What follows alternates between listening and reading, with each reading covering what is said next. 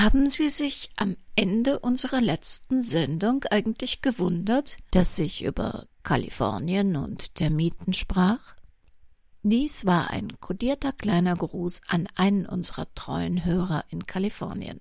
Ich hätte natürlich auch sagen können, Hallo Steven, wir freuen uns, dass du auch in Los Angeles zuhörst. Kodiert scheint uns für den Krimi-Kiosk doch passender. Deshalb werden wir auch am Ende dieser Sendung drei Hörer mit einer umschriebenen Formulierung grüßen, so dass nur Sie wissen, dass Sie gemeint sind. Und wenn Sie Lust haben, dass wir auch mal Sie erwähnen in unserem Abspann, dann schreiben Sie uns an redaktion.krimikiosk.de, wo Sie uns hören oder was Sie Außergewöhnliches tun, bei dem wir Ihnen alles Gute wünschen sollten. Jetzt heißt es aber wieder Willkommen im Krimikiosk und willkommen in der Welt von Henrietta Pazzo. Kairo. Ein Kriminalroman von Henrietta Pazzo in zwölf Episoden. Eine Produktion des Krimikiosk Verlages Petra Weber in Köln.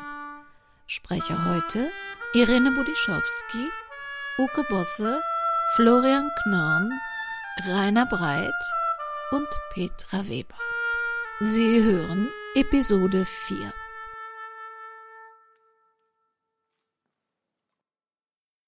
Es war schon spät, weit nach Mitternacht, doch Sylvia konnte einfach nicht schlafen.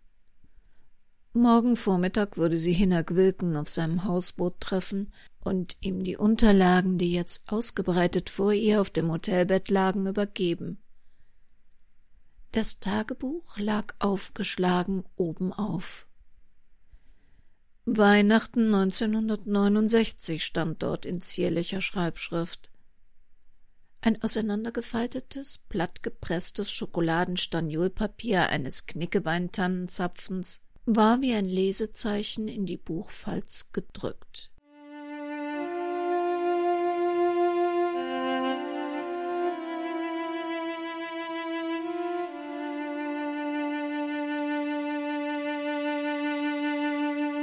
Das erste Weihnachten ohne die Mama. Und ohne Vicky. Im November ist ein Brief von ihr aus Australien gekommen. Endlich ein Lebenszeichen. Ihr Vater hat eine Stelle in der Nähe von Perth bekommen. Alles ist ganz schnell gegangen. Weil Vickys Vater nicht wusste, ob das mit dem Auswandern klappt, hat er Vicky und Antonia zuerst nichts davon erzählt und dann war's plötzlich soweit und Vicky konnte mir nicht einmal mehr schreiben. Vom Flughafen aus haben sie versucht, bei Omas Nachbarin anzurufen. Die Telefonnummer hat Vicky für Notfälle, aber die war wohl nicht da.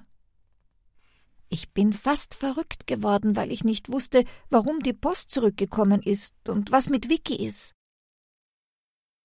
Vickys Brief war fast zehn Wochen unterwegs. Ich wollte ihr direkt antworten, doch dann ist die Oma bei Glatteis gefallen. Oberschenkelhalsbruch. Ein neues Wort für Vickys Sammlung, wo sie doch Worte liebt. Das hat alles so schwierig gemacht. Das Jugendamt ist sogar gekommen, weil die Oma im Spital gelegen ist und ich mich allein versorgen musste. Die Dame vom Jugendamt war eigentlich ganz nett, gar nicht so schlimm, wie ich geglaubt hab. Sie hat mir alles erklärt. Aber die Oma hat sich ganz fürchterlich aufgeregt, weil ich vorübergehend in ein Kinderheim sollte. Ein Kind braucht seine Familie. Es darf nicht zu Fremden. Ich bin doch die Einzige, die sie hat. Tun Sie das meiner Enkelin nicht an, das dürfen Sie ihr nicht antun. Sie hat nur noch mich, hat sie immer wieder gerufen. Aber die haben ja recht gehabt. Ich hätte schon geschafft allein, aber schwierig wär's schon auch geworden. Einkaufen, Essen, Kochen, Schularbeiten. Die zwei, drei Wochen, bis du wieder aus dem Spital rauskommst, sind doch ganz schnell um und nicht so schlimm. Ich schwöre, dass ich brav bin und fleißig in der Schule mitarbeite, habe ich der Oma versprochen. Ich wollte der Vicky alles ganz genau schreiben, wie das im Kinderheim so ist, wo wir schlafen und essen, und sie sollte mir unbedingt alles über Australien schreiben, ob sie Kängurus oder Koalabären gesehen hat, wie man da spricht und die Musik, welche Bands man hört aber dann bin ich nicht dazu gekommen. Ich habe zwei neue Worte für Vicky. Zwei, von denen ich bisher auch nicht gewusst habe, was sie bedeuten. Thrombose und Embolie. Die ersten Weihnachten ohne Mama, ohne Vicky und ohne die Oma.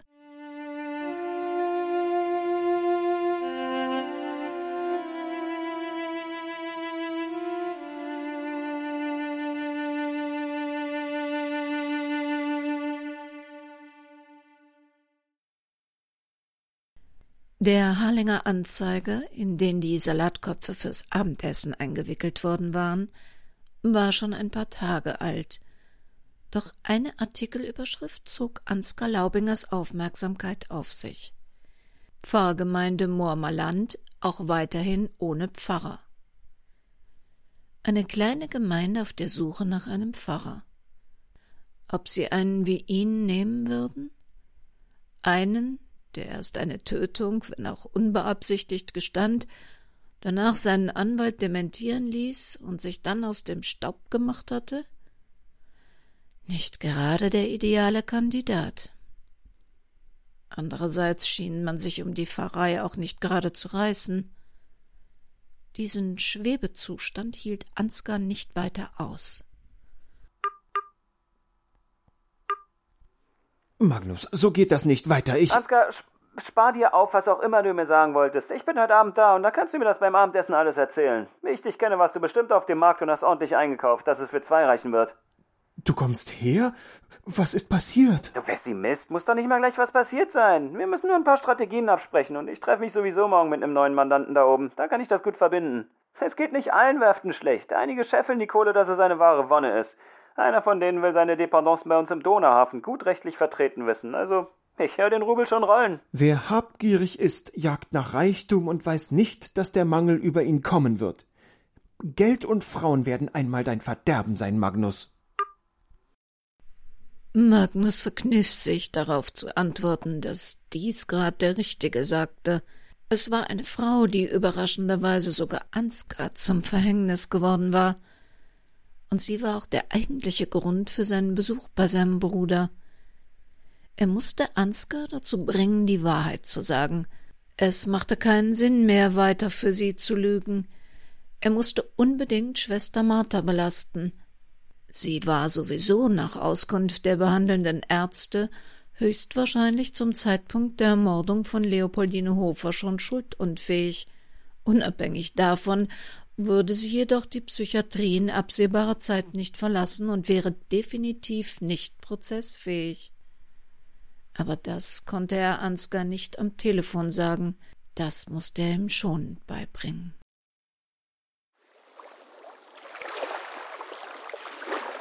Die Frau, die langsam auf sein Hausboot zukam, hatte er sich anders vorgestellt. Die zierliche kleine Person trug eine große College-Mappe unter dem linken Arm. Rechts stützte sie sich auf einen auffälligen schwarzen Stock. Hinak Wilken überlegte einen Moment, ob er ihr entgegengehen und ihr etwas abnehmen sollte, entschied sich dann aber dagegen, weil die Entschlossenheit, mit der sie auf ihn zukam, ihm signalisierte, sie nicht zu unterschätzen. Moin! Ja, guten Morgen. Sie sind Herr Wilken? Hinak. Es freut mich, Sie kennenzulernen. Sylvia, Sylvia Klammer. Meine Jungs sind noch nicht ganz wach, wir sind also noch unter uns. Möchten Sie einen Tee? Sie können einen der Sonnenstühle da drüben nehmen, wenn Sie Ich habe zwar gerade drüben im Hotel auf der anderen Seite erst gefrühstückt, aber einen Tee nehme ich gerne. Sie wohnen hier? Vergangenheitsform. Wohnte. Ich wohne jetzt in Wien im Haus meiner Mutter. Morgen früh kommt jemand, der das Hausboot wahrscheinlich kaufen wird. Und dann heißt Abflug Richtung Österreich. Yay. Klingt nicht gerade begeistert. Sie lieben das Boot. Ja, aber man muss sich auch das, was man liebt, leisten können. Und ich brauche das Geld dringend für das Dach vom Haus meiner Mutter. Also habe ich keine Wahl. Werden Sie das Haus Ihrer Mutter denn auch einmal so lieben wie das hier? Ja, bis dahin fließt so noch viel Wasser die Donau runter. Ich hab's jetzt an der Backe und komme aus der Nummer nicht raus. Aber eines Tages, eines Tages wohne ich wieder auf dem Wasser, nah am Meer. An diesem Hausboot hängen Sie aber besonders. Ja, mein Vater war Schiffsbauingenieur und hat's konstruiert. Er hat auch diesen Liegeplatz organisiert. Ist nur über, sagen wir mal, Kontakte überhaupt möglich gewesen. Aber was Mutter hat Mutter. In diese Wien-Nummer da bin ich irgendwie reingerutscht und jetzt komme ich da nicht mehr raus. Eigentlich wollte ich ja das Haus meiner Mutter verkaufen und hier von dem Geld ein schickes Restaurant aufmachen. Und du kommst genau andersrum. Ich verkaufe mein Zuhause hier und gurke mit dem Foodtruck durch Österreich, um mein hochwertiges Biofleisch an Leute zu verkaufen, die Käse mit Bratwurst kreuzen. Ihre Mutter war Leopoldine Hofer. Ja, gestern um diese Zeit habe ich das noch geglaubt. Aber wie es scheint, kenne ich heute nicht mal den Namen meiner Mutter, geschweige denn sonst was von ihr. Guten Morgen. Dass du hier sogar WLAN hast, ist genial. Ich habe gerade. Oh, du hast Besuch. Ich hoffe, ich störe nicht. Und Tee gibt's auch? Soll ich schnell noch Croissants holen? Nee, alles da. Ich bring's gleich mal nach vorne. Moment. Der Arme ist ganz geknickt, läuft im Augenblick nicht so gut für ihn. Und dass er von dem geilen Hausboot hier runter muss, das macht ihn ganz fertig. Hör mal, Hinek, brauchst du mich heute? Ich dachte, ich sehe mir vielleicht mal die Meierwerft an. Die machen Touren durchs Gelände und Papenburg ist nur einen Sprung von hier. Ich weiß nicht, ob ich es schon erzählt habe, aber ich hatte ja fast mal ein Arrangement auf einem Kreuzfahrtschiff. Aber dann war denen meine Show im letzten Moment doch etwas zu gewagt und diese Ute Lemper hat den Job gekriegt. naja, totale Fehlentschätzung. Das tut mir heute noch leid. Das hätte ich wirklich sehr gerne gemacht. Nee, daraus wird nichts. Du musst mit mir zum Pflegeheim fahren. Wir nehmen das alte Motorrad von einem Ruderkollegen. Du hast ja mal gesagt, du hättest einen Motorradschein. Den hast du hoffentlich mit. Aber ja doch. Wieso nehmen wir nicht Gerds Auto? Wo bleibt der überhaupt? Ja, der fühlt sich nicht so gut. Der braucht heute etwas länger. Ich will da keinen im Heim mit einem Auftauchen einer Bestatterkarre zu Tode erschrecken. Hallo? Verstehe. Aber ich habe gar keine Kluft mit. Mein Gott, ich habe hier völlig falsche Klamotten dabei. Das macht dir mal keinen Kopf, da finden wir schon was. Wir sind so in einer Stunde zurück. Möchten Sie hier bleiben, das schöne Wetter und die Aussicht auf die Leder genießen? Ich würde gerne über die Unterlagen, die Sie gefunden haben, mit Ihnen reden, aber das hier muss vorher erledigt werden. Wir könnten beim Essen drüber sprechen. Das Menü überzeugt Sie vielleicht. Äh, Fenchel-Zitronensuppe, danach Mangold-Zucchini-Tart, Anemon-Pesto und Kräuterschaum und hinterher ein selbstgemachtes Erdbeereis auf Pistazienbaiser. Sie bleibt. Wir sehen uns dann.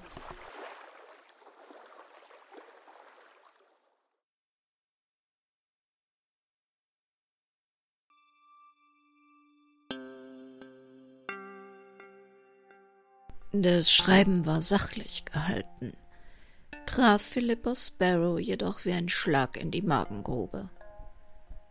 Die New Yorker Anwaltskanzlei Clifford Mindmill teilte ihr mit, dass ihre Ansprüche auf einen Anteil der Hinterlassenschaft ihres Vaters zurückgewiesen würden. Der Kanzlei läge ein rechtswirksames Testament aus dem Jahr 2011 vor, nachdem sie, wenngleich unbestritten leibliche Tochter des Erblassers, enterbt sei. Da sie sich offensichtlich zurzeit in Deutschland aufhalte, weise man explizit darauf hin, dass anders als in der Bundesrepublik Deutschland in den Vereinigten Staaten kein Pflichtteil von Kindern einklagbar sei.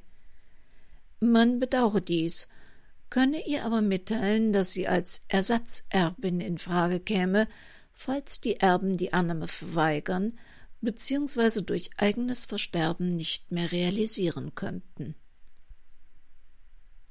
Durch eigenes Versterben. Damit war dann wohl Abigail gemeint. Den Gefallen tat ihr Granny nicht, vor Annahme des Erbes zu sterben. Enterbt. Überraschte sie das? War es nicht die logische Konsequenz nach dem, was sie ihrem Vater alles bei ihrem letzten Besuch nur wenige Wochen vor seinem Tod an den Kopf geworfen hatte? Moment. Das Testament stammte aus 2011? Damals hatte sie noch in einem Anbau der Villa ihres Vaters in Kalifornien gelebt. Dieser irische Hurensohn. Der einzige Satz, den ihr Vater in seinem Testament für sie übrig hatte, galt ihrer Enterbung. Sie war überzeugt, dass er jeden seiner Bandmitglieder mit ein paar Souvenirs bedacht hatte. Ein Schlagzeug hier, eine alte Lederjacke da. Diesen Krempel würden die Säufer meistbietend verhökern. Aber nicht mal das konnte sie. In Kürze würden ihre Kreditkarten gesperrt werden. Es war eine Frage der Zeit. Zum Glück hatte sie sich schon mit reichlich Barabhebungen in den letzten Wochen versorgt. Aber lange würde das nicht reichen. Wenn Dads Mutter das mitbekam, würde sie mit Sicherheit die Beträge von ihr zurückfordern. Irgendwie lief alles schief. Sie musste unbedingt etwas tun.